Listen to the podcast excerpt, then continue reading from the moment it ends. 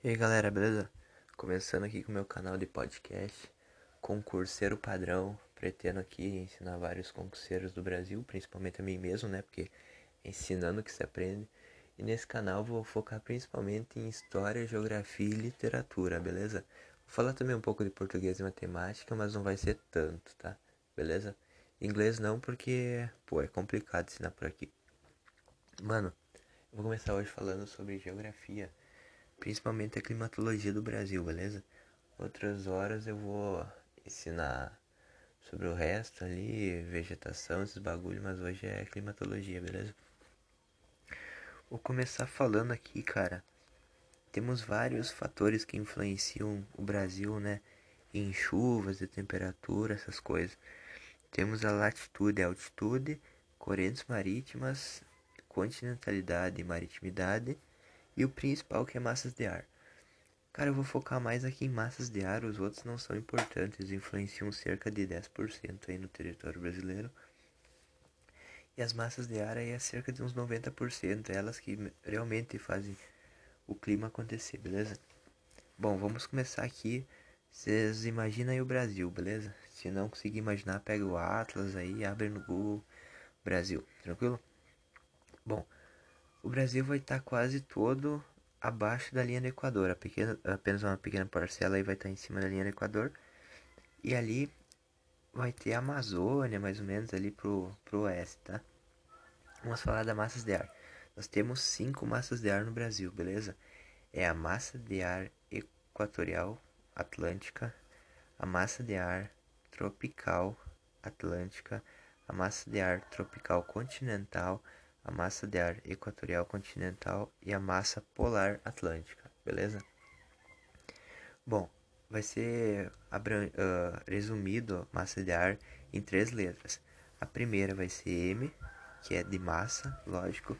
A segunda ou vai ser E, ou vai ser T, ou vai ser P, beleza?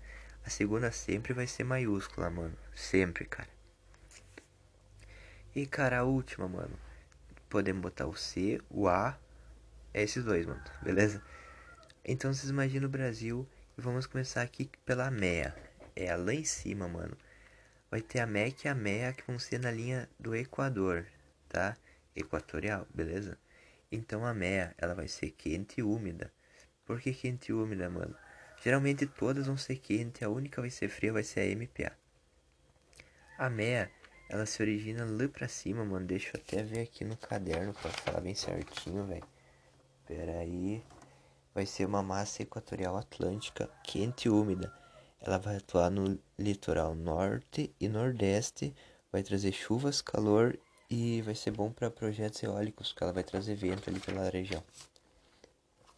Então, o M de massa, o E equatorial, o A atlântica por isso que ela vai ser úmida, porque ela vai nascer aqui no oceano, beleza?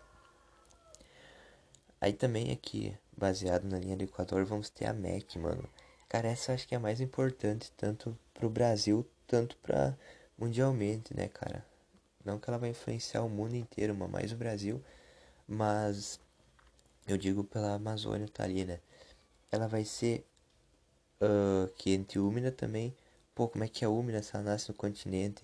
Mano, porque ali tem os chamados rios voadores, tá ligado?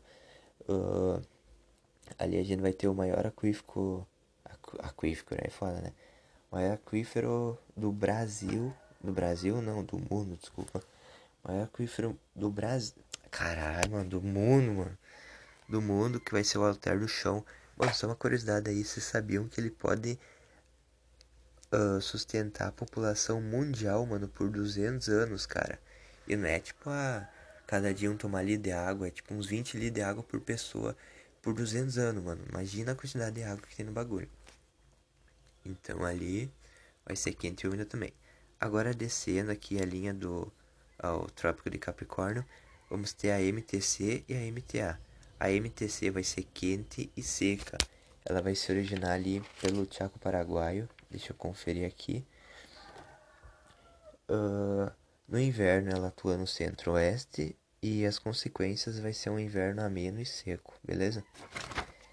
Então ela é uma massa seca porque ela se origina em cima do continente e quente, beleza? E a MTA, ela vai ser quente e úmida. Porque úmida, porque ela nasceu aqui no oceano também, beleza? No Atlântico. E deixa eu conferir aqui o que ela faz, espera aí. Vai ser uma quente úmida, beleza? Ela é mais atuante no inverno entre o litoral ali. As consequências vai ser chuva de relevo orográfica. Isso aí eu vou explicar outra hora o que é uma chuva de relevo orográfica, beleza? E a MPA, velho. Essa é minha preferida porque eu sou sulista, né, irmão? E sulista, mano, gosta de frio, cara. Um chimarrão bem bagual. Então, cara, ela vai ser a única fria aqui do, do continente, continente, do país aqui Brasil, beleza?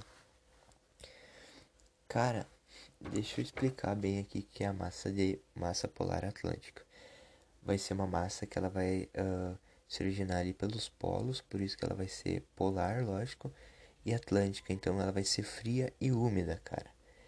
No inverno, ela atua em três rumos principais, cara. Ela pega três rumos aí pelo Brasil. Quando ela bate bem forte, mano, ela pode chegar lá pra Amazônia e causar friagem, cara. Só que na Amazônia não vai baixar muito a temperatura. Lógico que para eles vai ser uma queda brusca, né? Mas vai abaixar ali até uns 15 graus, mais ou menos, vai não vai ser muita coisa, então vai ser chamada friagem.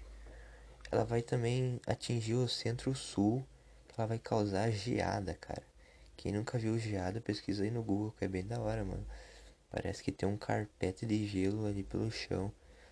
No geral é péssimo para as plantas, porque tipo a água que tá ali em cima, ela, ela resfria, né? Vira meio que um gelo e queima a planta. Então é ruim, mas é uma imagem bonita.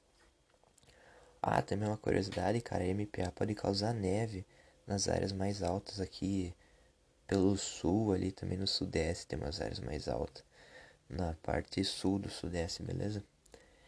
E ela vai atuar também no litoral do nordeste, causando uma frente fria. Vai causar chuva frontal também.